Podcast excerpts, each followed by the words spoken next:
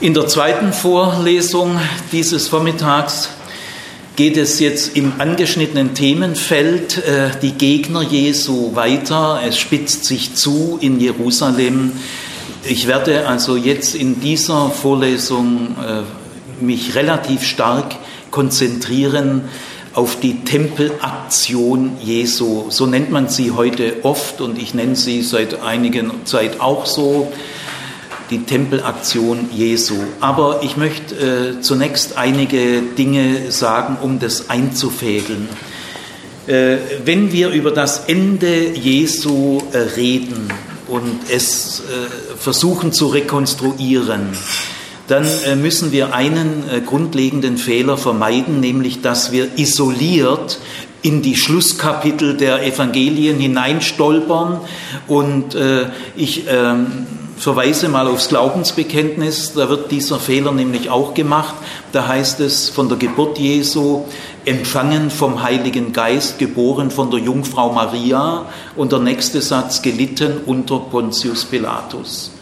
Äh, man fragt sich, ist er gleich nach seiner Geburt gestorben? Also hat er nicht auch gelebt? Und ist sein Leben keine Erwähnung wert? Also im apostolischen Glaubensbekenntnis, dem berühmtesten und wichtigsten Glaubensbekenntnis, das ich auch hoch schätze, aber es stecken ein paar dicke Fehler drin. Trotzdem ist es ein sehr wichtiges und gutes Glaubensbekenntnis, stecken auch viele gute Sachen drin. Das apostolische Glaubensbekenntnis springt von der Geburt in den Tod. Das heißt, das öffentliche Wirken Jesu wird überhaupt nicht erwähnt. Äh, man kann sich fragen, warum machen das die äh, Verfasser des apostolischen Glaubensbekenntnisses es so? Das ist kein Zufall. Man kann mit guten Gründen vermuten, also ich weiß es nicht hundertprozentig, aber es spricht sehr viel dafür und eigentlich nichts dagegen, dass dahinter folgende Überzeugung steckt. Eigentlich entscheidend, erlösend, rettend, heilsentscheidend ist eigentlich nur der Tod und die Auferweckung Jesu. Das ist letztlich das Entscheidende. Ja, Jesus hat auch vorher öffentlich gewirkt, ja, das ist schon auch wichtig, Gleichnisse, Bergpredigt, aber letztlich entscheidend ist Tod und Auferweckung. Sehr wahrscheinlich steckt diese Überzeugung dahinter, dass dann äh, man so formuliert, dass man von der Geburt in den Tod springt. Das möchte ich jetzt hier auf jeden Fall vermeiden. Und deswegen muss ich jetzt doch aus sachlichen Gründen zurückblenden in das öffentliche Wirken Jesu, dem wir uns ja vor einem Jahr schon mal ein paar Tage äh, zugewandt haben. Also im öffentlichen Wirken Jesu, da kann man auf jeden Fall sagen, ich kann in vielem anknüpfen an das, was Thomas Breuer in der ersten Vorlesung gesagt hat. Jesus hat ein ganz klares, zentrales Thema. Ich sage es mal erst auf Hebräisch, dann auf Griechisch und dann auf Deutsch. Gell? Und das Thema war Malkut Yahweh. Und das heißt entweder Reich Jahwes oder Herrschaft Jahwes. Dieser Begriff Malkut ist, hat zwei Bedeutungskomponenten. Man kann ihn territorial verstehen als ein Gebiet, das heißt Malkut auch, es kann ein Gebiet bezeichnen, nämlich das Gebiet, über das ein König herrscht. Das ist sein Königreich.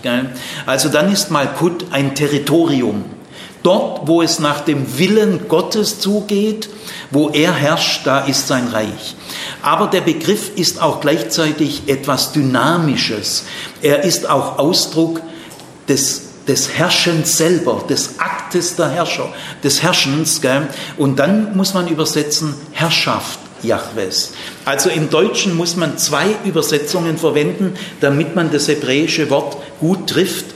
Jesus hat als Mittelpunkt seiner gesamten Botschaft folgende äh, Proklamation, folgende Aussage, äh, das Reich Gottes oder die Herrschaft Gottes ist so nahe herbeigekommen, dass sie jetzt mit mir beginnt.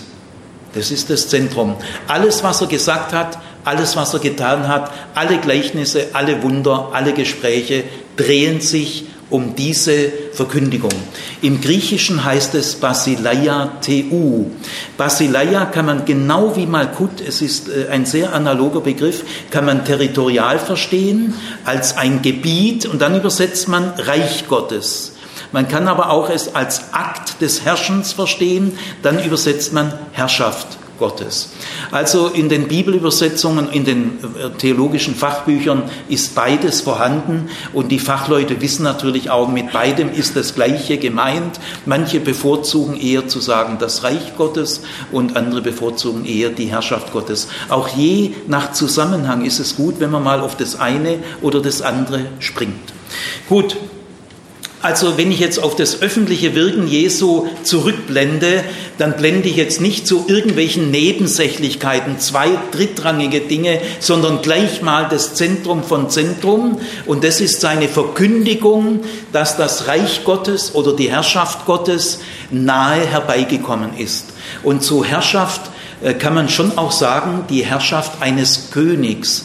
Denn äh, König heißt im Griechischen Basileus und äh, Basileia ist seine Herrschaft. Also im Griechischen ist Basileia und Basileus ganz dicht nebeneinander. Man rutscht sehr schnell vom einen ins andere. Im Hebräischen halt heißt Malkut Herrschaft oder Reich und Melech, das ist aber ganz eng verwandt, ähnlich wie im Griechischen, heißt König. Das ist also die, genau die gleiche Verwandtschaft. Also deswegen konnte Thomas Breuer eben dann auch am Schluss sehr stark betonen, äh, was in unserer Bibel steht, das Reich Gottes ist nahe herbeigekommen, hört ein damaliger Zeitgenosse äh, auch die Königsherrschaft Gottes ist nahe herbeigekommen. Jetzt an diesem Punkt möchte ich jetzt aber beginnen, weil ich auch die Tempelaktion äh, nur von der Basileia-Botschaft Jesu her verstehen kann. Wenn man sie daher nicht verstehen kann, dann versteht man sie nicht. Wenn man sie daher verstehen kann, äh, dann ist die Tempelaktion Jesu nicht mehr isoliert, sondern sie ist ein wichtiger Baustein innerhalb der Basileia, der Reich Gottes Botschaft Jesu. Jetzt will ich kurz noch zu den Pharisäern äh, etwas sagen. Also es beginnt im öffentlichen Wirken nicht in Jerusalem. Äh, es beginnt in Galiläa. Das ist schon mal sehr wichtig. Jesus war ein Galiläer. Die Galiläer haben auch so eine komische Aussprache gehabt, wir würden vielleicht sagen sächsisch oder so. Die haben so die, End, die Endsilben verschluckt.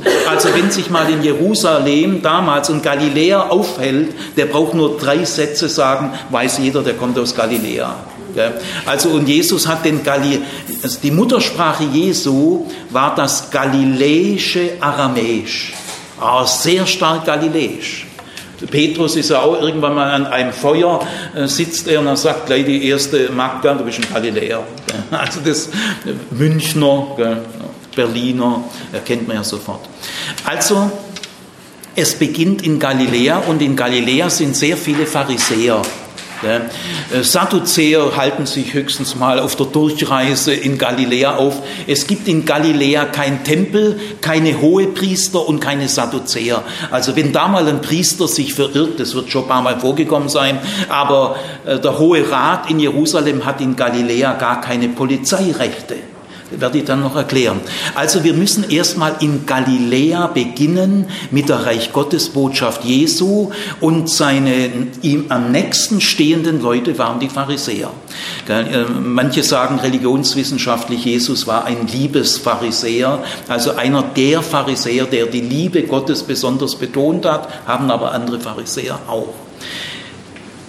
Gut, dennoch möchte ich jetzt ein bisschen stärker betonen, es gab nicht nur so die üblichen Konflikte äh, zwischen Jesus und den Pharisäern. Also die Pharisäer hatten eine gute Streitkultur, die haben was ausgehalten, erst sich mal fetzig äh, die Meinung sagen und anschließend ein Bier, also Bier haben sie nicht gehabt, aber anschließend trinkt man wieder ein Bier. Also die Pharisäer waren tolerante, humorvolle, gibt natürlich auch so spießige, gibt alle Spielarten wie bei uns, gell? Wieso soll ein Pharisäer weniger sympathisch sein wie eine christliche Religionslehrerin? Ich sehe keinen Grund. Also das alles okay, aber ich möchte ein paar Dinge erwähnen. Kein Pharisäer hat so immer wieder mal gesagt, das Reich Gottes ist jetzt nahe herbeigekommen und zwar indem ich jetzt loslege. Äh, das hat nicht mal Jesaja gesagt, das hat nicht mal Johannes der Täufer hat es so gesagt, das hat weder ein Prophet noch ein großer jüdischer Gelehrter und es hat eigentlich kein Pharisäer gesagt. Woher will ein Pharisäer wissen, dass jetzt das Reich Gottes beginnt? Das steht ja nirgends. Das kann man nirgends nachlesen. Äh, woher weiß der Typ eigentlich, äh, ja, man hofft aufs Reich Gottes, das ist eine jüdische Hoffnung. Es gibt eine Naherwartung. Also Pharisäer hoffen auch auf das Kommen des Reiches Gottes, unterschiedlich intensiv.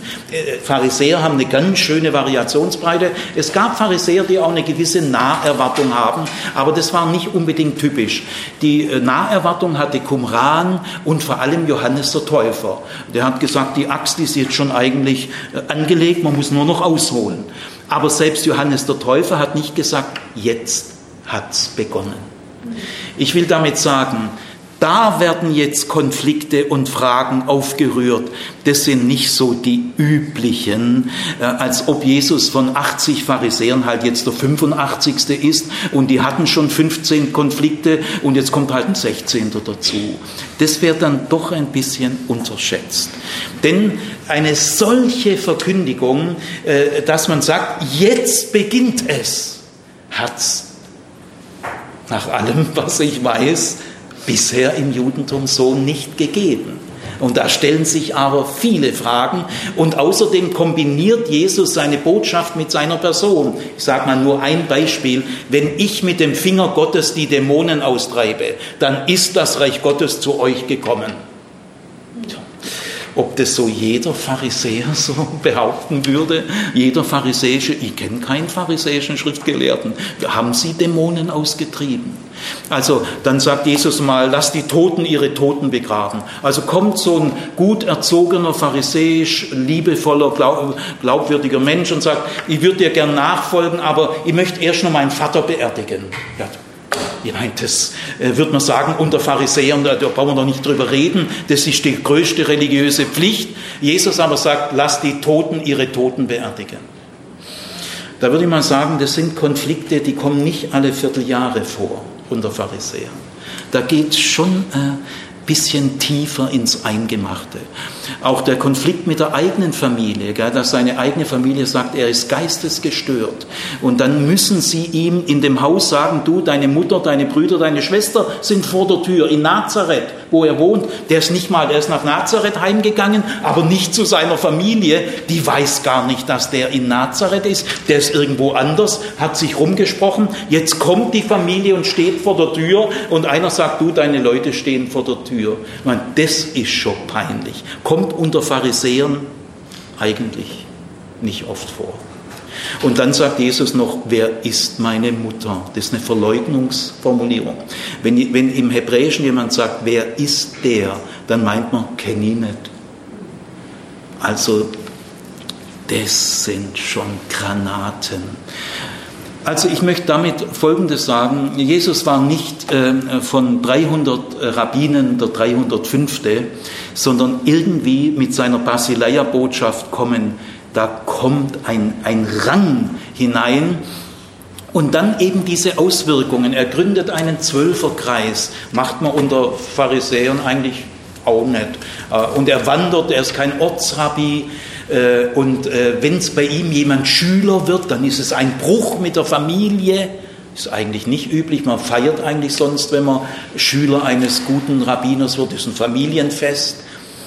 Bei Jesus, da gibt es dann Mords. Also ich will damit sagen, schon in Galiläa bricht irgendetwas auf, dass man im Nachhinein sagen kann, Ganz zufällig ist es nicht, dass da eine neue Weltreligion entstanden ist. Das hat schon auch seine Wurzeln sehr früh. Wenn das nur ein ganz normaler innerpharisäischer Konflikt wäre, äh, ja, nicht aus jedem innerpharisäischen Konflikt entsteht eine, über viele Zwischenschritte eine neue Weltreligion. Und das ist kein Zufall. Also ich würde es so formulieren, es gab Erhebungen erhebliche Konflikte.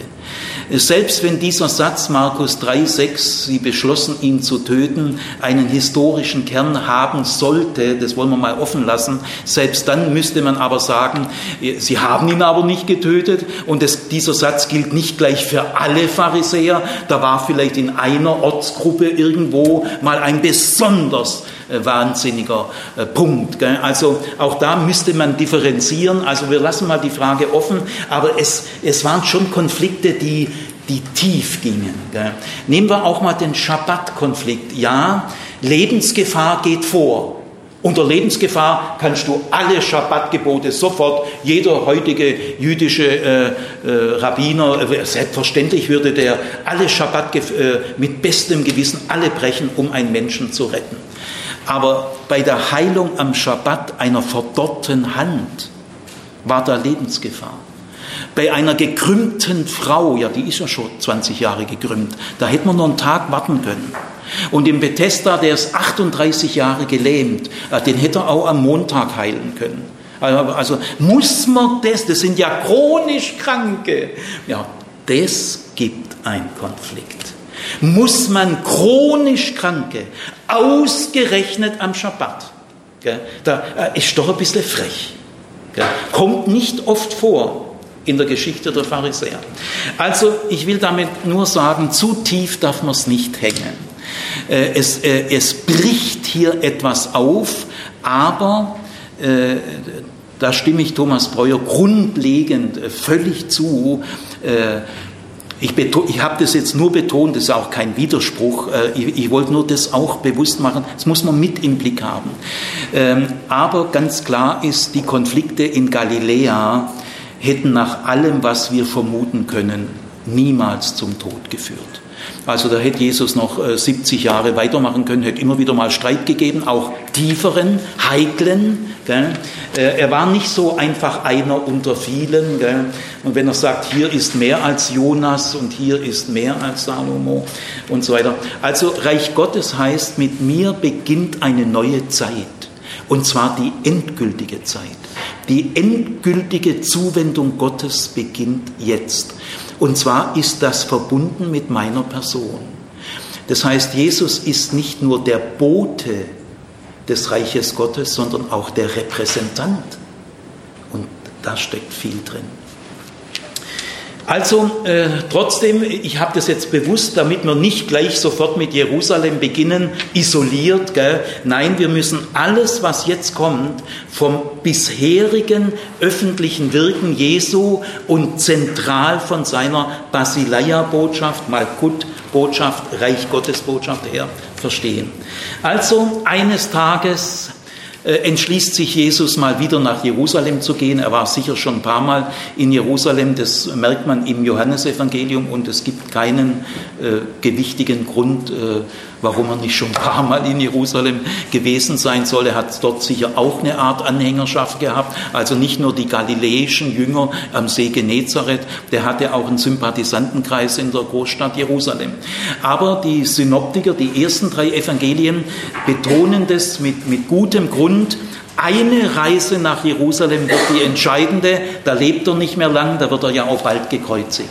Und diese Reise zum Pesachfest nach Jerusalem, die meine ich. Äh, überlegen wir uns mal, was könnte Jesus und seine Jünger und Jüngerinnen, sind ja auch eine ganze Reihe von Frauen mit ihm gewandert nach Jerusalem. Wenn man also vom See Genezareth nach Jerusalem wandert, sind ungefähr 200 Kilometer, braucht man vier bis fünf Tage. Nach, mit Wandertraining, das jeder antike Mensch hat, ist man in vier bis fünf Tagen 200 Kilometer gewandert. Und da ist er also mit seinen äh, Jüngern und Jüngerinnen dorthin gewandert. Äh, von seiner eigenen Mutter steht da auch nichts. Es werden nur andere Namen genannt. Übrigens, seine eigene Frau wird da auch nicht genannt. Es werden aber andere Frauennamen genannt. Also mit denen geht er nach Jerusalem. Äh, was, was wird ihn da bewogen haben? Wir, wir tun uns das mal nur ähm, heuristisch, also äh, wir vermuten mal. Gell? Ja, ich, ein Grund legt sich eigentlich für mich sehr nahe. Gell? Der kommt aus der Basileia-Botschaft. Wenn Jesus verkündigt, Leute, die neue Zeit, die endgültige Zeit, nach der kommt nichts äh, Endgültigeres mehr. Also äh, Juden sagen dazu, die Malkut Yahweh, die kommt jetzt und sie hat mit meiner Tätigkeit begonnen. Äh, sie ist, also sie hat schon angefangen zu wirken, aber sie ist noch nicht vollendet da. Man kann das vielleicht mit dem Bild vergleichen, der Zug fährt in den Bahnhof ein. Wenn der Zug, das war für mich als Schüler wichtig, ich war da nämlich dann immer noch 100 Meter vom Bahnhof weg. Ich bin immer auf der letzte Drücker losgegangen. Ich habe an meinem Haus immer gehört, wenn der Zug in Blüderhausen weggefahren ist, dann habe ich die Haustür verlassen. Und dann musste aber ganz schön und immer so 50, 100 Meter vom Bahnhof fuhr der ein. Da musste ich einfach im Dauerlauf weiterlaufen, hat, hat noch gereicht. Gell? Also deswegen, deswegen gefällt mir das Bild, der Zug fährt in den Bahnhof ein. Er ist irgendwie schon da, aber er ist noch nicht so ganz da. Gell? So kann man es mal versuchen zu verstehen. Also, wenn Jesus sagt, also Leute, das Reich Gottes, auf das ja schon die Propheten hingewiesen haben und auf das wir alle hoffen, jetzt ist es da und es hat jetzt schon begonnen zu wirken. Hat bisher niemand gesagt. Meint ihr, dass man diese Botschaft 40 Jahre lang äh, verkündigen könnte? Ja, dann müsst, da wird man sagen, ja, jetzt soll es aber wirklich mal da sein. Du kannst nicht zehn Jahre lang sagen, es ist im Kommen. Ja, das erledigt sich von alleine. Das heißt, durch, dadurch, dass im Kern der Botschaft Jesu nicht eine Erkenntnis stand oder eine Ethik, ist alles wichtig? Im, äh, aber im Zentrum stand ein Ereignis, dass etwas passieren wird. Das ist nicht einfach eine Erkenntnis und man muss sich wirklich fragen, woher weiß der junge Mann das? Steht es irgendwo in der jüdischen Heiligen Schrift? Nö. Alles Entscheidende, was Jesus gesagt hat, alles wirklich Entscheidende, steht nirgends. Steht nirgends. Das macht er freihändig aus der Hüfte raus. Da muss man sich, da fragt sich schon jeder Pharisäer, äh, woher hat er denn das? Gell? Ist nicht typisch. Ist kein normaler Konflikt. Also, ich gehe mal davon aus, durch den Mittelpunkt seiner ganzen Botschaft, die muss sich jetzt auch irgendwie mal rausstellen, ob es stimmt. Wenn solange bloß ein paar Dämonen ausfahren und ein paar Kinder hinter Jesus herlaufen, ein paar Frauen, ist ja gut? Schön, der galiläische Frühling, aber das ist noch nicht Reich Gottes. Reich Gottes heißt, es gibt keine Kriege mehr, keine Krankheit mehr, das Böse ist beseitigt, das ist Reich Gottes. Ja, das, das war nun wirklich nicht da. Die Römer waren noch da und so weiter. Also deswegen können wir schon davon ausgehen, wenn Jesus jetzt zum Pesachfest, das muss ich jetzt auch gleich erklären, er geht nicht irgendwie im August nach Jerusalem, das wäre alles viel lockerer gewesen. Da wären sogar die hohe Priester ein bisschen lockerer gewesen. Aber Pesach, er muss ja nicht, äh, äh, wieso muss er gerade am Pesachfest kommen? Gell? Also ich will das mal erläutern. Es gibt im Judentum drei ganz große Feste. Das waren damals, solange der Tempel bestand, Wallfahrtsfeste. Und Jerusalem hat nach heutigen archäologischen Schätzungen, man ist vorsichtig geworden, irgendwie zwischen 30.000 und 80.000 Einwohner. Das sind die heutigen Schätzungen führender Spezialisten. Genauer kann man es nicht sagen. Also eine sehr vorsichtige Schätzung. Ungefähr in der. Also sagen wir so irgendwie so 50.000 plus minus 10.000, 20.000.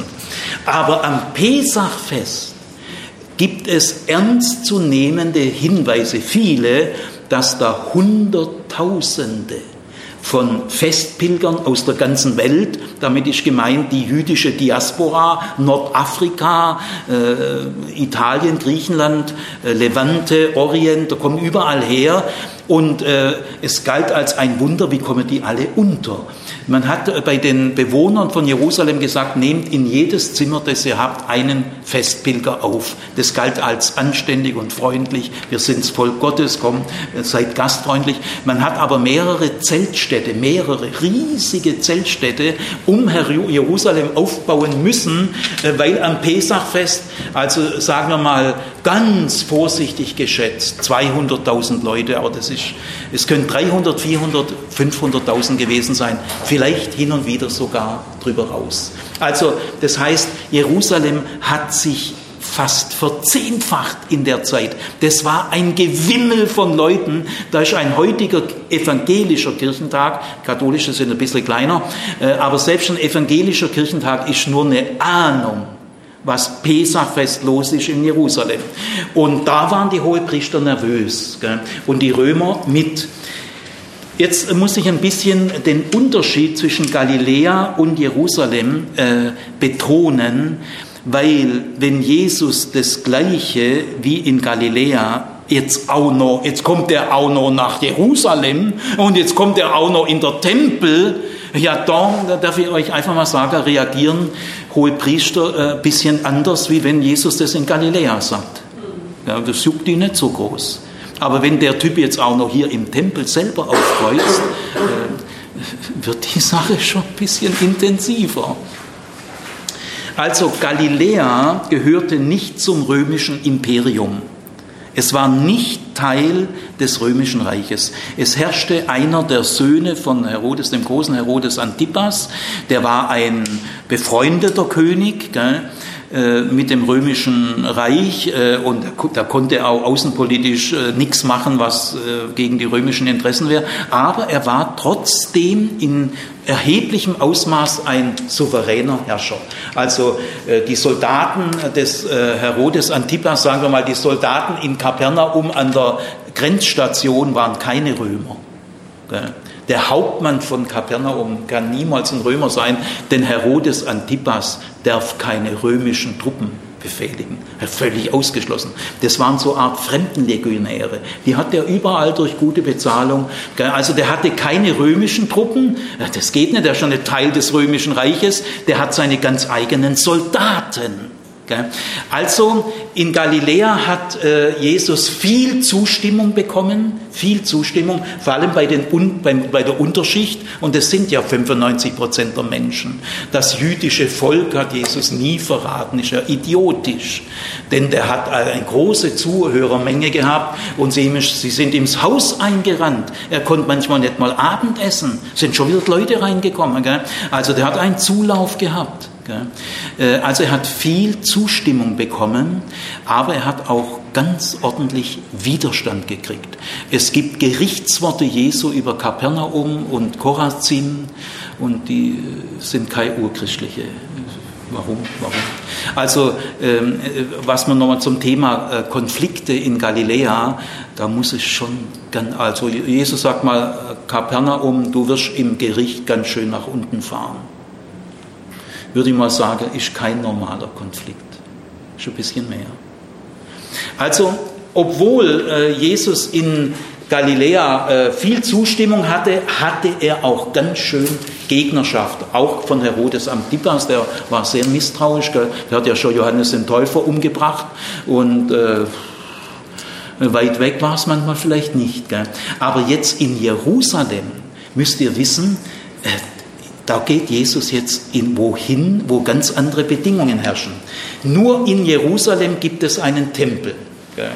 Synagogen, äh, man weiß nicht genau, wann Synagogen entstanden ist, da ist man heute auch viel vorsichtiger wie vor 50 Jahren, aber es wird schon einige Synagogen gegeben haben. Also man könnte, äh, früher habe ich immer gesagt, Synagogen gab es schon viele, das sage ich heute nicht mehr, weil es ist, die, die meisten Synagogen sind doch äh, erst äh, später entstanden, aber auf jeden Fall in, in Nazareth gab es ja auch schon Synagoge. Die hat man sogar archäologisch gefunden. Also es gab schon Synagogen. Also, aber es gibt nur einen Tempel. Es gibt, äh, es gibt mehrere Synagogen. Gell? Und in der Synagoge gibt es keinen Sühnekult. Da kannst du kriegst du die Vergebung nicht erlebbar durch einen Ritus. Also nur in Jerusalem ist ein Tempel. Nur in Jerusalem gibt es den Hohen Rat und Jerusalem ist direkt Teil des römischen Reiches. Der römische, ich sage jetzt mal Gouverneur, weil das Wort ist ein bisschen bekannter, gell? Äh, man streitet sich, war das ein Prokurator oder ein Präfekt? Wahrscheinlich wechselte das mal, lassen wir mal alles weg, ist unwichtig. Also der Leiter der römischen Militärverwaltung, Pontius Pilatus oder seine Vorgänger oder Nachfolger, die residierten in Caesarea am Meer. Äh, die, so wichtig war denn in Jerusalem gar nicht. Schönes Wetter, Mittelmeerklima, Hafen, ist man in 10, 12 Tagen mit den Ruderbooten in Rom von Caesarea aus. Das war die Residenz von Pontius Pilatus. Aber am Pesachfest wo vielleicht 400.000 Juden, wenn es mal einen Aufstand geben sollte, also das kann eigentlich nur am Pesachfest sein. Da sind genügend Leute da. Wenn die mal verrückt spielen, wenn da mal der Funke reinfällt, selbst wenn Jesus das gar nicht wollte, ja schau, ja, aber äh, trotzdem spinnen die dann rum. Der, der Hohe Rat musste sich und, und Pilatus musste sich nicht nur fragen, wie gefährlich ist Jesus, und seine Anhänger? Das sind auch wichtige Fragen. Sie mussten auch damit rechnen, dass bei diesen Hitzköpfen und bei so leicht entflammbaren Wallfahrtsfestbildern, dass der Jesus so ein paar Sätze sagt, die er gar nicht so schlimm meint, aber das löst einen Flächenbrand aus. Und was machen wir dann?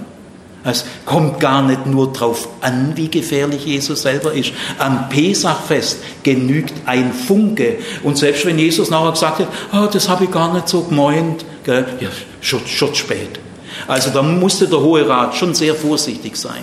Was kann der Mann gewollt oder nicht gewollt auslösen?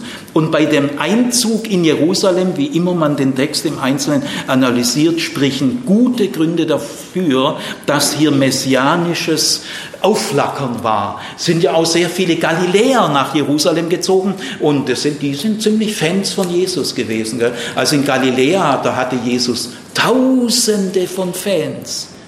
Und äh, die haben natürlich ihren galiläischen Nachwuchspropheten, haben die da mal ganz schön Hosianna gesungen und gelobt sei das Reich Davids. Ja, da fahren aber die Hohepriester nun wirklich. Jetzt kommt der Typ auch noch nach Jerusalem. Also am Pesachfest, äh, da ist eine sensible Zeit. Da ist Pontius Pilatus immer in Jerusalem. Er wohnt im Palast des Herodes äh, des Großen. Der war ja schon tot und sein unbegabter Sohn in Jerusalem, dem hat man in die Verbannung äh, gesetzt und jetzt äh, residiert Pilatus in Jerusalem im Herodespalast. Und die römischen geringen Truppen, die sonst da waren, nur 500, 600 Soldaten waren sonst in Jerusalem, aber im Pesachfest hat man die verstärkt. Also, wenn Jesus jetzt nach Jerusalem geht, da, ich will jetzt nicht sagen, er geht in die Höhle des Löwen, aber äh, ein bisschen will ich es doch sagen. Gell?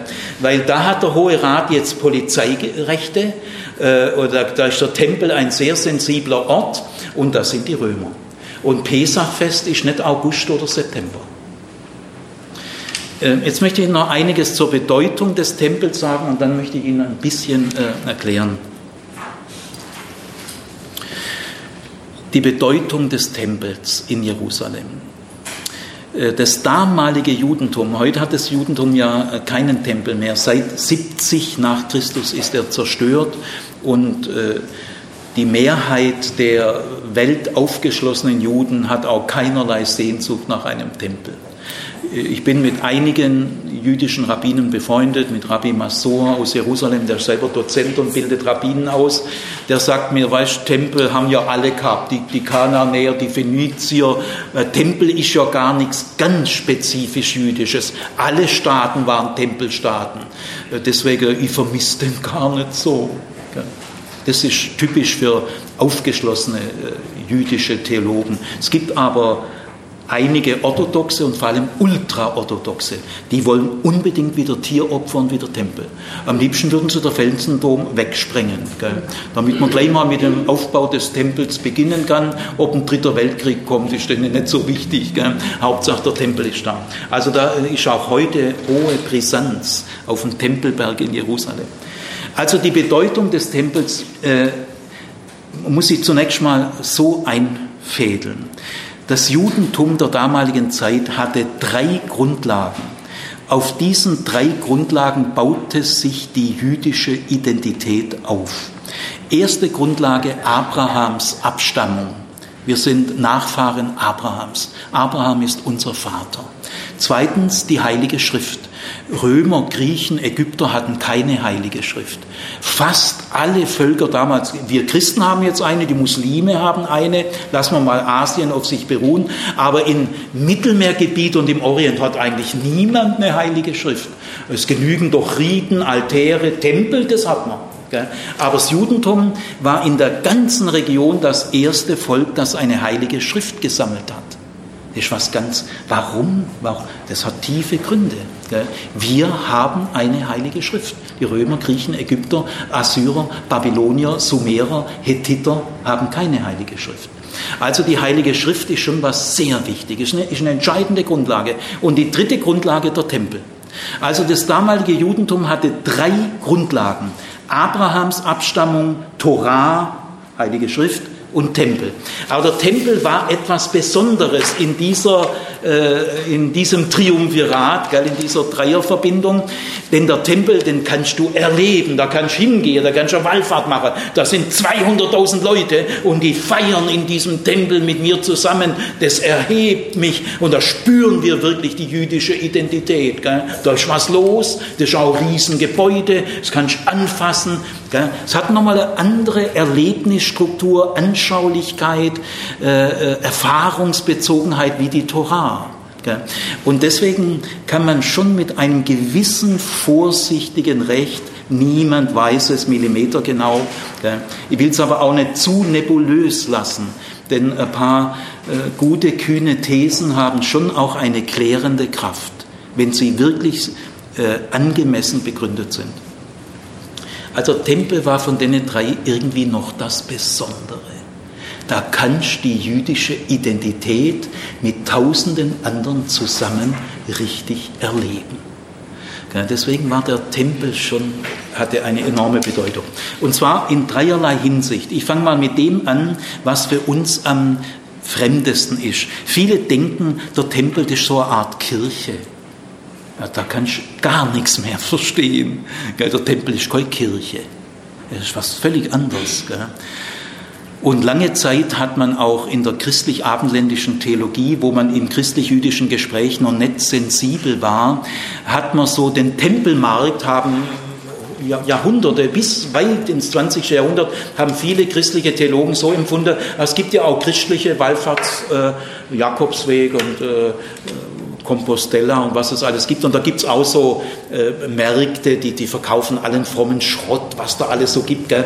Diese Buden, diese Verkaufsbuden an den christlichen Wallfahrtsorten. Ach, das muss man säubern. Das ist doch veräußerlichte Religion. Und so denken manche Christen, das sei der Tempelmarkt in Jerusalem.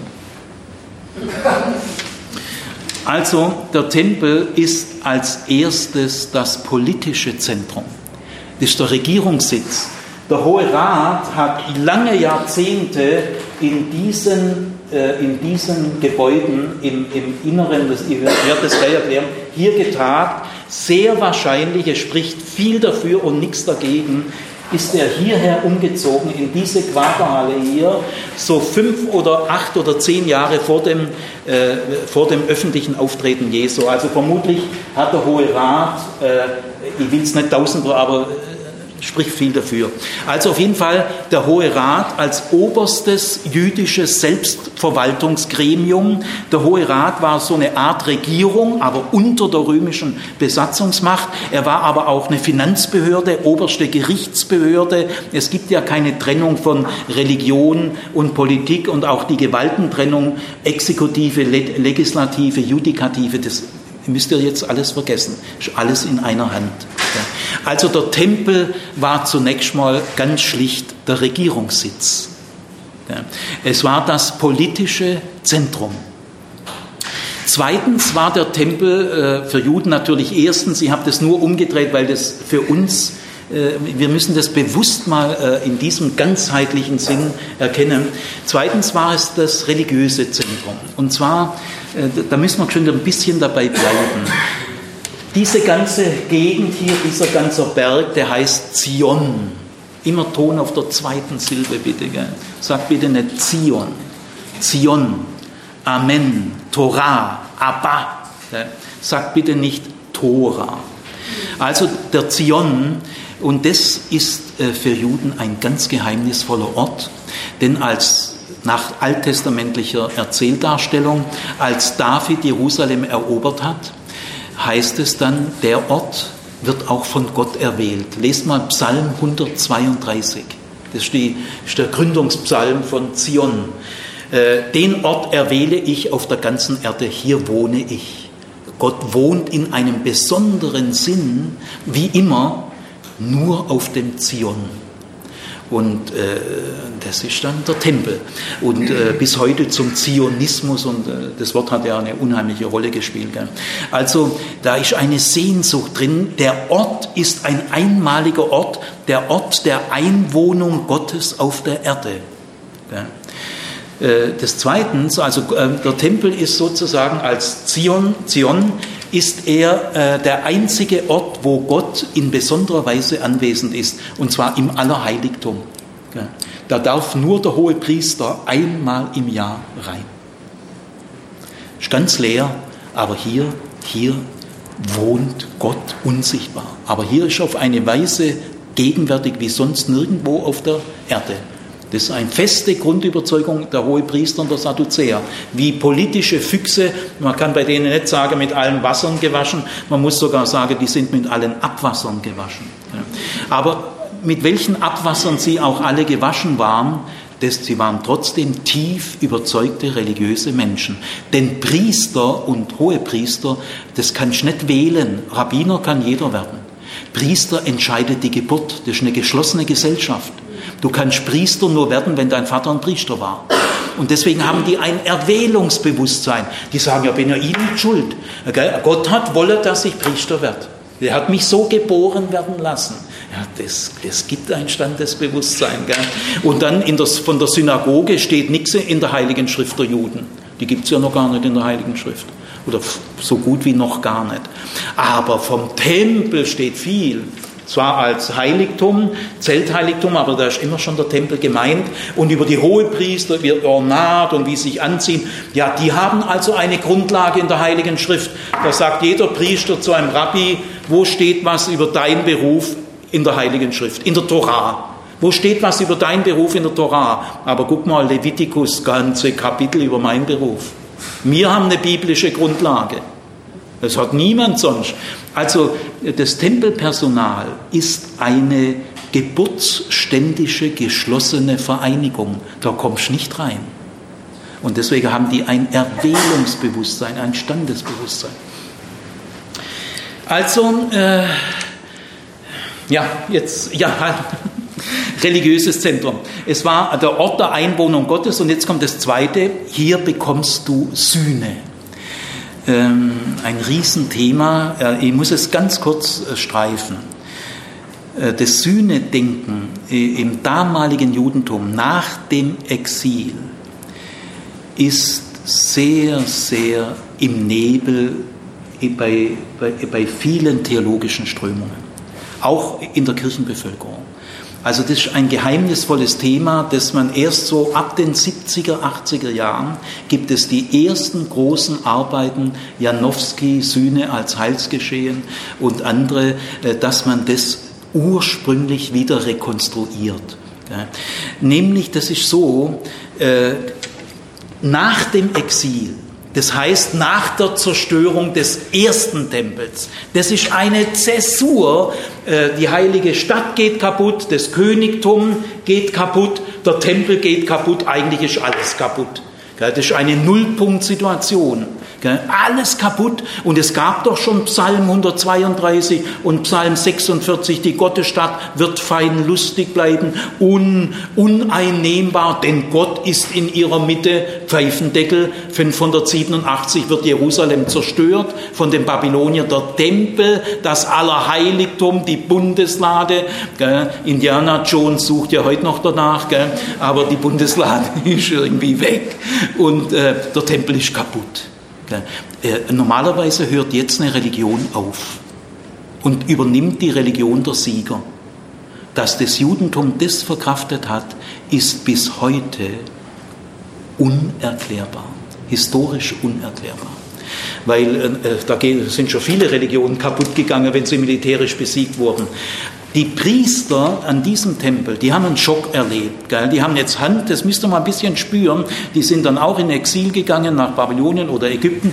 Die haben aber in der Zeit, bis der Tempel dann wieder neu aufgebaut wurde und die ersten Rückkehrer kamen, die haben die Zeit genutzt. Und sie haben das Opferdenken auf eine Weise vertieft, die man in der Theologie jetzt erst dabei ist zu entdecken. Nämlich es gab lange Zeit so die Sicht des Alten Testaments, äh, als wie wenn das Alte Testament zwei Religionen hätte. Eine ganz tolle prophetische, Amos, super, sozialkritisch, Umkehrruf, staatskritisch, äh, erste Sahne. Sühnekult, primitiv, äh, müssen wir weglassen. Komisch. Aber in der Tora ist beides beieinander. Sehr sozialkritische äh, Sozialgesetze, die von den Propheten angeregt wurden und daneben kommt Sühnekult. Ich schlage vor, mal damit zu rechnen, das hat das gleiche Niveau. Es gibt nicht zwei Religionen im Alten Testament. Eine tolle prophetische, die die evangelische Universitätstheologie übernehmen kann, und eine ziemlich bescheuerte priesterliche, die primitive Kameltreiber gab Professoren bis in die 50er, 60er Jahre, die sich das so erklärt haben. Ja. Nein, das stimmt nicht. Sondern die Sühne-Theologie, die am Jerusalemer Tempel vollzogen wurde, setzt die Anerkennung der Propheten voraus. Denn im Exil, als klar wurde, die haben doch recht gehabt, hat die führende Priesterschaft die prophetische Gerichtspredigt anerkannt. Im, also ist schon ein langes Thema, aber ihr, man muss damit rechnen, dass das Niveau nach dem Exil, dass die nicht einfach so weitergemacht haben wie vorher, du und das, gell, äh, ich gebe dir ein Opfer, damit du mir, äh, ich, ich tue die Götter beeinflussen, ich tue sie sanft stimmen, ich gebe dir eine schöne Opfer und dann, äh, dann segnen sie uns. Dieses Opferprinzip gab es im Alten Testament auch, aber das Sühnopfer geht nicht nach diesem Do ut des Prinzip. Ich gebe dir etwas, damit du mir dann auch was gibst. Sondern das Sühnopfer ist so entstanden. Erstmal ein tiefe Schulderkenntnis. Äh, das kann vielleicht wirklich zu den geheimnisvollen Punkten des Judentums kommen. Es ist eine Religion aus dem Untergang.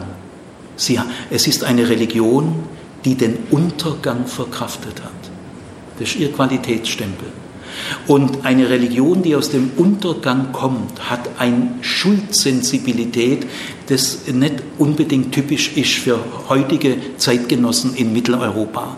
Die haben nämlich gesagt, Gott hat schon seine Gründe gehabt, warum er Jerusalem und der Tempel zerstört hat. Das sind irgendwie wir selber schuld. Es sind unsere Sünden.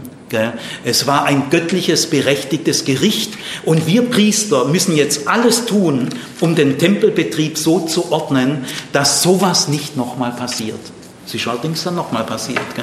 Und aus diesem Grund haben sie jetzt ein Sühnopferritual entwickelt, das nach priesterlicher Überzeugung ein Geschenk von Gott ist. Ich sage es mal ganz kurz in einfachen Worten. Gott schenkt den Priestern eine Möglichkeit, wie sie immer wieder Vergebung äh, den Israeliten äh, zukommen lassen, weil ohne Vergebung machst du schlapp. Äh, die, die Juden wussten, das Gericht Gottes könnte jeden Tag kommen, ihr hättet es verdient. Äh, so selbstkritisch sind sie. Das ist eine Qualität der Selbstkritik und die steckt im Sühnopfer. Wie ich brauche eigentlich täglich ein Sühnopfer. So, da steckt Selbstkritik dahinter. Gell? Und ähm, äh, gut, soweit mal. Also das, äh, das ganze Sühnopfer gilt als ein Geschenk von Gott, das er seinem Volk gibt, damit es vor ihm leben kann, auch mit einer gewissen Unbeschwertheit und dass die Schuldgefühle einen nicht fertig machen. Deswegen ist das, das Sühnedenken, das hat eine Anziehungskraft gehabt. Gell? Im Tempel, nicht in der Synagoge, im Tempel kannst du Sühne für deine Sünden als Geschenk bekommen, aber äh, es ist mit Umkehr verbunden. Gut, also, weil äh, dieses Sühnedenken immer stärker wurde, in jedem Jahrhundert, im vierten, dritten, zweiten, ersten, es nahm immer mehr zu. Es wurde ein Opfer entwickelt, das es in alten Zeiten gar nicht gab. Das ist ein Tamitzopfer, das von der Tempelsteuer, auf die ich gleich komme, bezahlt wurde. Gibt es ganz enge Zusammenhänge. Das Tamizopfer wird jeden Morgen und jeden Abend gemacht. Das sind morgens, ich glaube, zwei Schafe oder zwei Lämmer, das weiß ich jetzt im Moment nicht ganz genau, und abends auch. Jeden Tag ein Tamizopfer. Und da waren immer Leute im Tempel, die Leviten, das waren, die haben den Gesang gemacht im Tempel, die haben super schöne Lieder gesungen am, am großen Tor zum Männervorhof und währenddem war das Tamizopfer und die Stadtbevölkerung sind immer viele früh aufgestanden, um das Morgen-Tamizopfer mitzuerleben und abends auch. Und dieses Tamizopfer gilt für ganz Israel, jeden Tag. Das heißt, Israel lebt jeden Tag von der Vergebung. Und wir machen es lieber doppelt, weil unsere Schuld so tief ist. Und dieses Tamizopfer ist praktisch die Existenzermöglichung Israels. Und es war ein Sühnopfer. Gut, also deswegen ist der Tempel ein ganz zentraler Ort und drittens möchte ich noch sagen, der Tempel war auch ein wirtschaftliches Zentrum, denn allein die Tempelsteuer, das war ein halber Silberschäkel, das sind zwei Tageslöhne. Da hat man gesagt, gut, das kann jeder verkraften. Zwei Tageslöhne im Jahr kann man für den Tempel geben. Da haben die allein, gesagt, fast jeder Mann bezahlt. Nur Männer mussten es bezahlen, Frauen und Kinder durften, wenn sie es wollten, freiwillig. Samaritaner und Heiden durften es gar nicht bezahlen. Von deren Geld lebt unser Tamizopfer nicht. Also, aber die haben Millionen Schäkel eingenommen und sie haben auch sonst viele Einnahmen gehabt, der Zehnte, äh, der Erstlingsopfer und sie haben auch Latifundien besessen. Es der Tempel war ein unheimlicher Wirtschaftsfaktor. Er war auch eine Art Bank im weitesten Sinn, weil der Tempel war ganz sicher, den durften nicht mal Römer betreten, die könnte man totschlagen. Deswegen haben sehr viele reiche Juden auch aus der Diaspora ihr Geld im Tempel deponiert. Äh, und, da, und das hat man dann äh, intensiv eingesetzt in Latifundien und so weiter. Also der Tempel war gleichzeitig ein großer Wirtschaftsfaktor. Jetzt äh, will ich ein paar Sätze dazu sagen. Das ist jetzt das ganze Tempelareal von Herodes verdoppelt. Und zwar, der Tempel selber ist nur dieser kleine Teil, Vorhof der Frauen, Vorhof der Männer. Und in den Tempel rein durften nur Priester, nur Priester und ins Allerheiligste nur der Hohepriester einmal im Jahr. Also äh, das hier war ein bisschen professionell machen.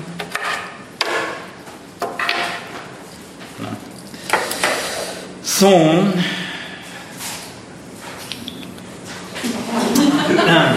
Also hier ist der Vorhof der Frauen.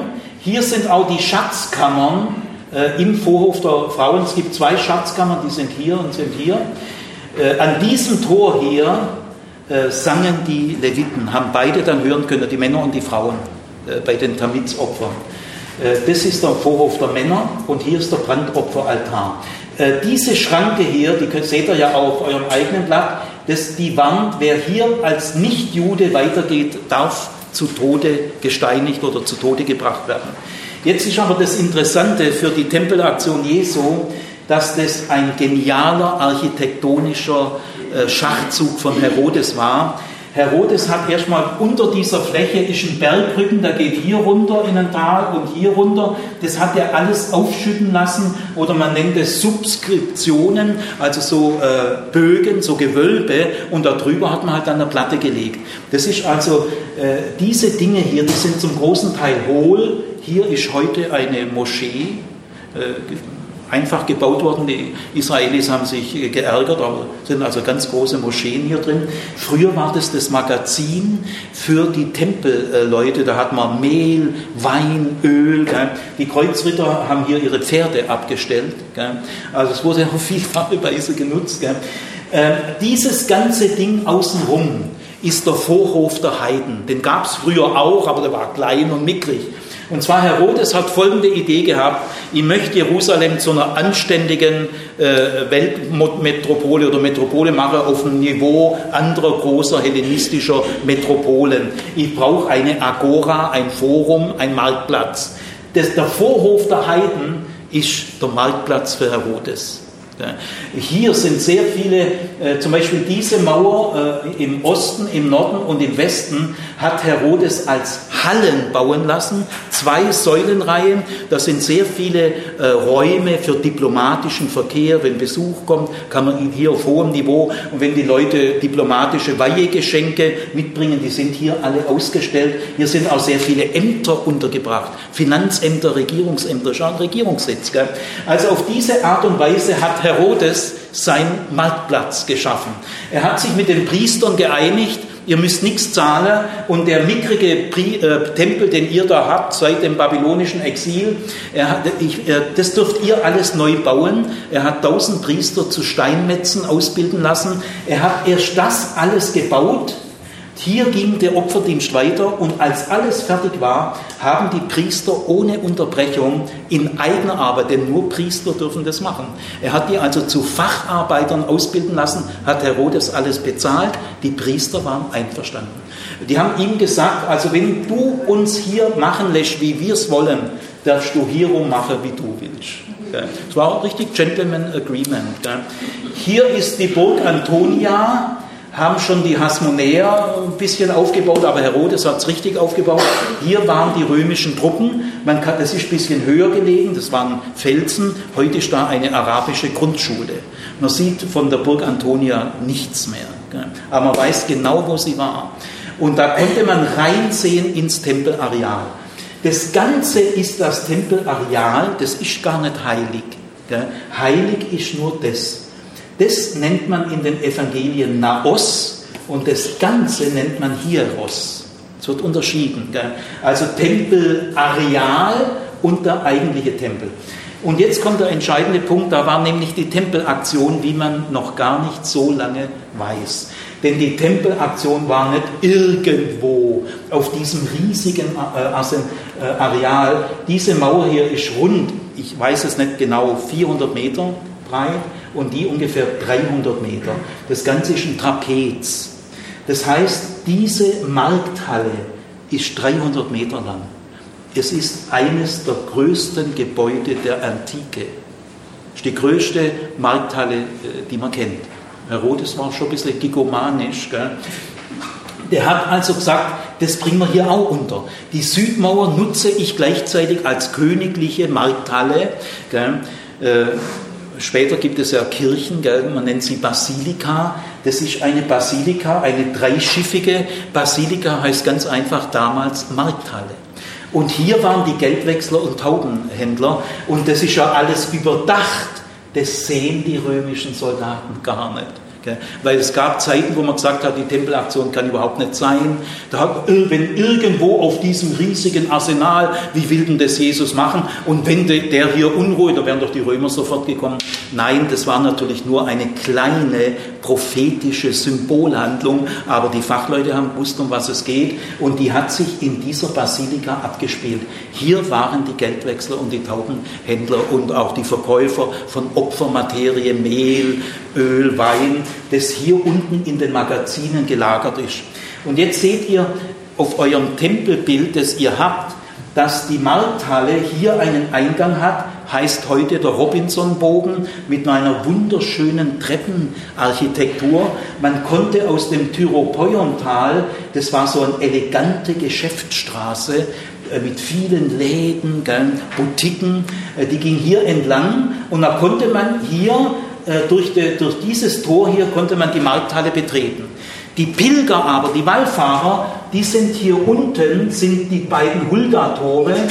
Äh, eines geht rein, das andere raus. Das geht unterirdisch, unter der Basilika, in den Fundamenten der Basilika geht es durch und hier seht ihr, da kommt man raus also die Festpilger, die mit, jetzt mit der Markthalle gar nichts zu tun haben wollen, die können hier unterirdisch reingehen und gehen gleich zum Tempel und das liegt hier in ihrem Rücken. Das sehen die gar nicht. Wenn sie es nicht sehen wollen, sehen sie es nicht.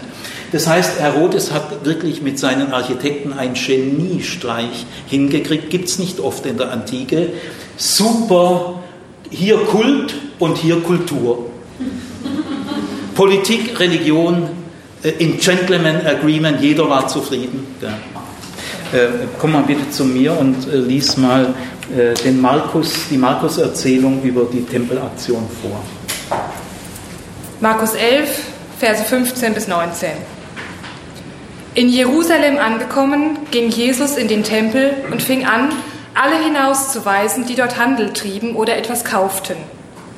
Er warf die Tische der Geldwechsler und die Sitze der Taubenverkäufer um und duldete auch nicht, dass jemand etwas über den Tempelhof trug. Zur Erklärung sagte er ihnen, heißt es nicht in der Schrift, mein Haus soll ein Haus des Gebetes sein für alle Völker? Ihr aber habt eine Räuberhöhle daraus gemacht. Als die führenden Priester und die Schriftgelehrten davon hörten, suchten sie nach einer Möglichkeit, Jesus zu beseitigen. Sie hatten nämlich Angst vor ihm weil das ganze Volk von seiner Lehre tief beeindruckt war. Am Abend verließ Jesus mit seinen Jüngern die Stadt. Dankeschön. Super. Also das ist die markinische Erzählung äh, von dieser Tempelaktion.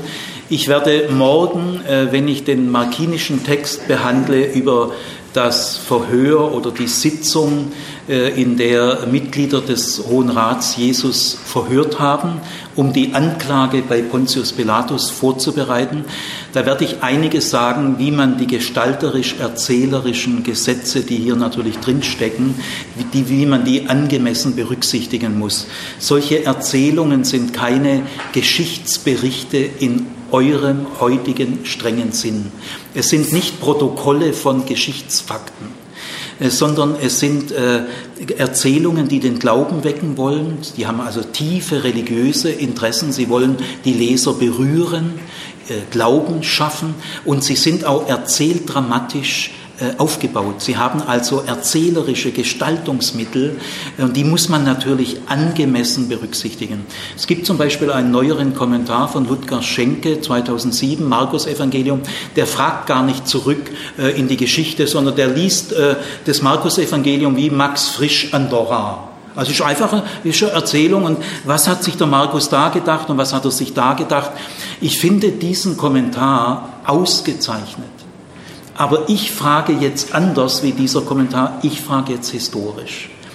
Ich frage also nicht, was hat Markus da sagen wollen. Markus lebt ja nachösterlich und seine Hörer haben nachösterliche äh, Gefühle und Überzeugungen. Äh, jede Formulierung, jeder Satz, der hier steht, ist eine nachösterliche Formulierung. Und das können Sie nicht einfach als Geschichtsprotokoll nehmen. Völlig klar. Das heißt aber nicht, dass man nicht auch eine andere Frage stellen kann. Ich frage jetzt also nicht auf der Ebene, was wollte Markus seinen Lesern sagen? Oder, weil diese Passionserzählungen haben auch Traditionen, die älter sind, sie können zurückgehen bis in die ersten Jahre der Urgemeinde und sie waren wahrscheinlich schon in den 40er Jahren verschriftlicht. Also Markus schöpft es nicht jetzt so am Schreibtisch, sondern er hat äh, Tradition, die er auswertet. Und diese Tradition kann zum Teil, das muss man von Fall zu Fall, soweit man es kann, prüfen, kann sehr alt sein. Also äh, mir ist völlig klar, das ist ein markinischer Text im Markus-Evangelium nachösterlich für seine Leser. Vollkommen klar und man muss das angemessen ins Blickfeld nehmen. Ich aber frage nicht jetzt auf der Ebene, sondern ich frage, was von dieser Erzählung kann historisch plausibel sein? Und wenn es Gründe gibt, dass das plausibel ist, äh, äh, dann nehme ich es erstmal für plausibel. Also wenn nämlich diese Erzählung auch vorösterlich äh, man einen Sinn aufzeigen kann, mit äh, öffentlich seriösen wissenschaftlichen Mitteln, äh, dann muss man das schon auch ernst nehmen. Wenn man aber merkt, das Ganze kann vorösterlich so gar nicht gewesen sein, ja, dann muss man anders, äh, dann muss man das auch ernst nehmen. Gell? Also jetzt gehe ich mal diesem Text entlang mit einer historischen Fragestellung. Ich, äh, äh, ich behandle jetzt nicht, das können die auch zwei, drei Stunden lang, die erzählerischen Gestaltungs- und Stilmittel des Markus. Ist auch eine wichtige Ebene.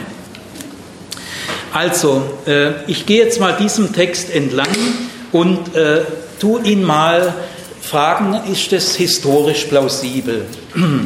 Also als Jesus nach Jerusalem gekommen war, ging er, so sage ich jetzt, gleich mal in der Tempel. Gell? Also das ist noch jetzt mal auf der Markus-Ebene. Markus betont, der Tempel war Jesus ganz wichtig. Kaum ist er in Jerusalem, zack, in den Tempel. Und jetzt aber wird es interessant, das ist ein relativ knapper Bericht. Ich gehe davon aus, ohne dass ich jetzt Einzelheiten äh, erläutern kann, bräuchte ich die fünffache Zeit. Auch hinter diesem Text stecken alte Traditionen, die bis in die ersten Jahre der Jerusalemer Urgemeinde zurückgehen können. Das ist historisch durchaus möglich. Also interessant ist, dass es jetzt heißt, er begann auszutreiben. Das ist im Griechischen durchaus betont, gleich am Anfang. Er begann.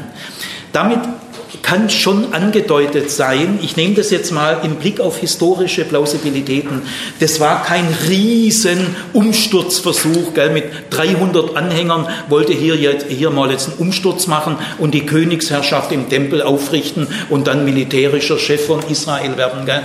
Die, die Aktion darf man sich nicht zu groß vorstellen. Sobald man sie sich groß vorstellt, kann sie historisch nicht stattgefunden haben, denn eine größere Störung im Tempel würde weder die jüdischen Ordnungskräfte, die es gab, noch die Römer, äh, die würden, werden da sofort eingegriffen. Gell?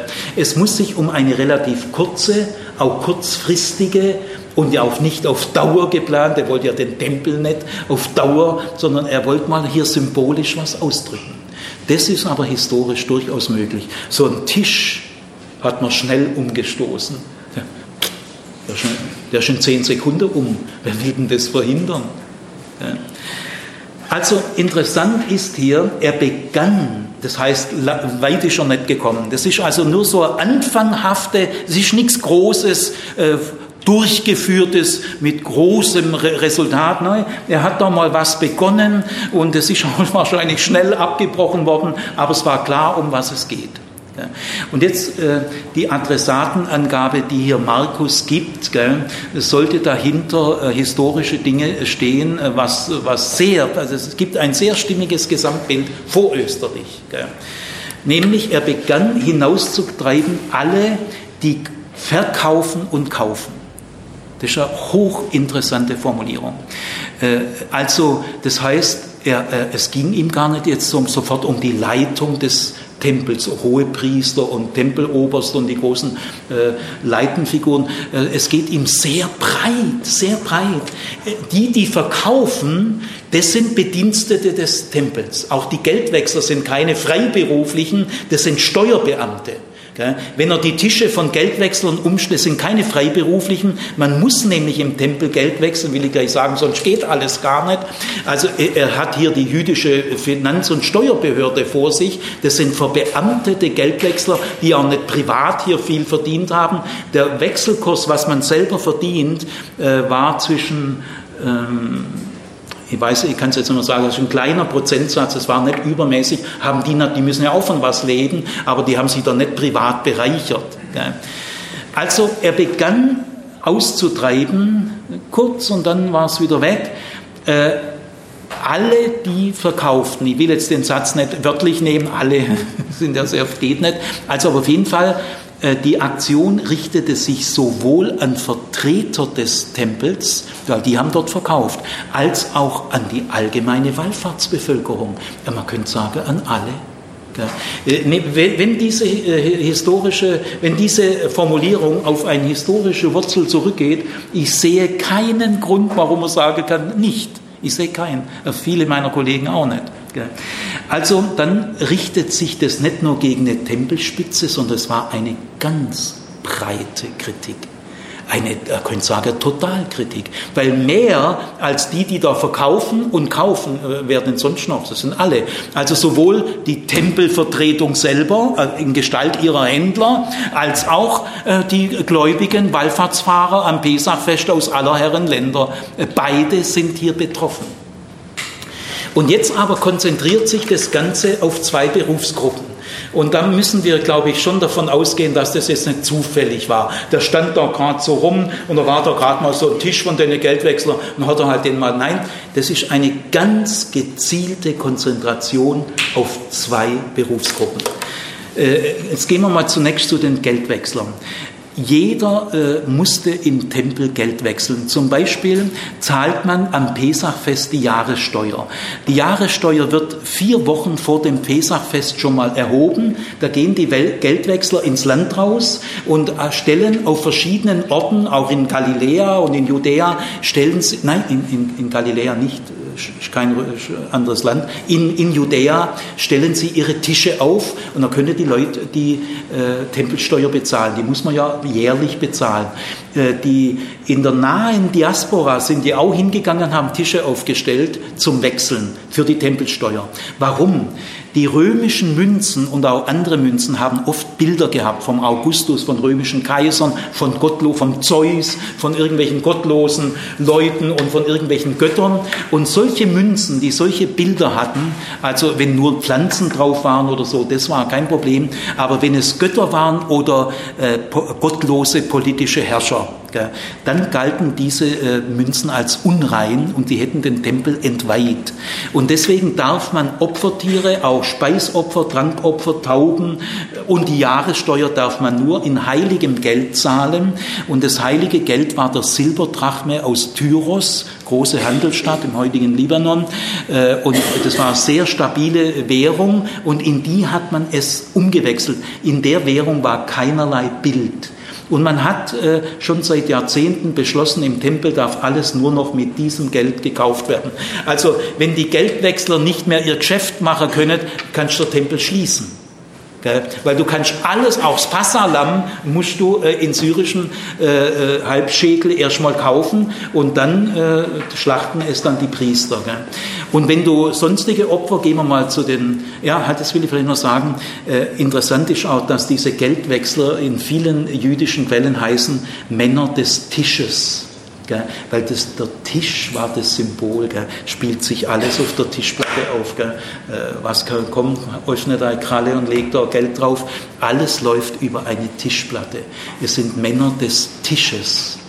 Und äh, deswegen ist es, und hier heißt er, schmiss die Tische dieser Berufsgruppe um. Dann die Taubenhändler. Tauben war was sehr Wichtiges damals. Es gab erstmal spezielle Taubenopfer bei Geburt, bei Reinigung, so Familienfeste. Aber es war auch das Opfer der Armen. Und Arme waren zur Zeit Jesu 70 Prozent im ganzen Land oder mehr, denn Palästina war in einem Verelendungsprozess. Wenn du keine Lämmer und keine Witter und keine Stiere kaufen kannst, darfst du dafür zwei Turteltauben opfern. Das ist das Armenopfer. Also Tauben War auch ein Ersatzopfer und für sehr viele Leute, die kauften, äh, die kauften äh, Tauben. Aber dazu müssen sie auch erstmal der Silberschäkel. Also Jesus äh, konzentriert sich exemplarisch auf zwei Berufsgruppen, die für das Funktionieren der Sühnopfer, das Tamizopfer wird ja mit der, mit der Jahressteuer gezahlt. Wenn du die Jahressteuer symbolisch verhinderst, gibt es auch kein Damitopfer mehr, dann steht ganz Israel irgendwie in der Luft. Also das geht nicht, es ist nicht kapitalismuskritisch, weil Kaiaphas oder irgendwelche Tempelober so reich sind, die haben zwar ordentlich verdient und ganz schön in die eigene Tasche, da könnte man auch kritisieren.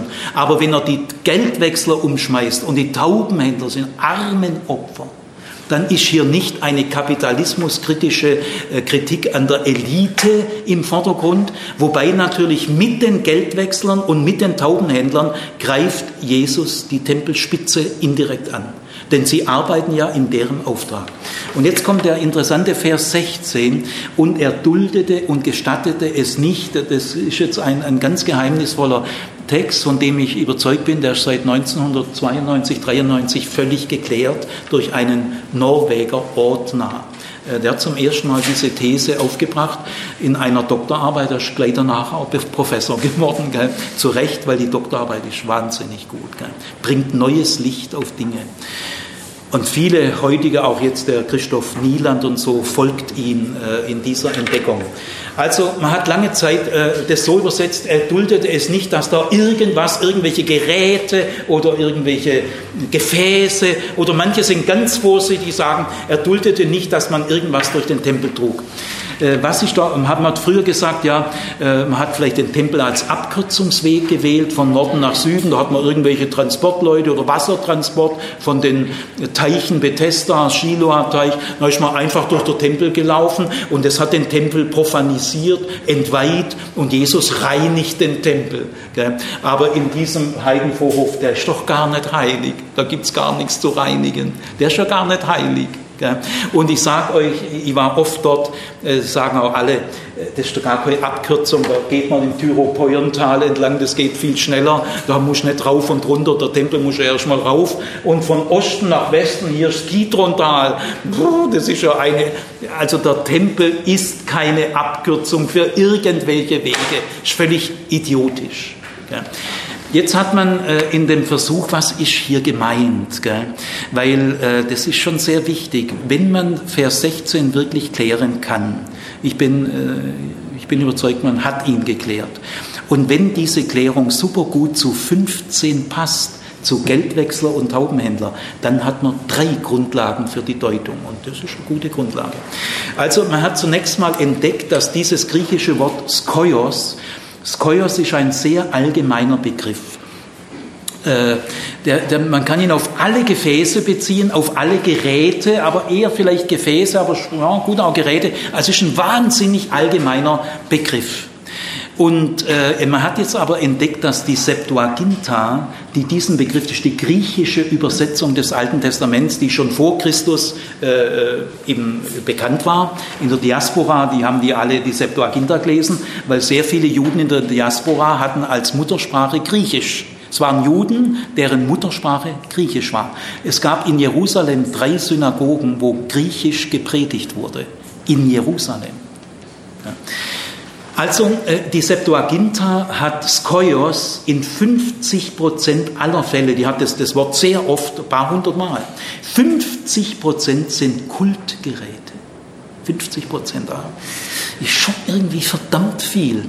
Und jetzt hat der Ordner herausgefunden, dass es ein aramäisches Äquivalent gibt und ein hebräisches, das genau ziemlich ähnlich verallgemeinerungs äh, ist wie Skoios und das heißt Köli oder Kilim in, in, der, in der Mehrzahl.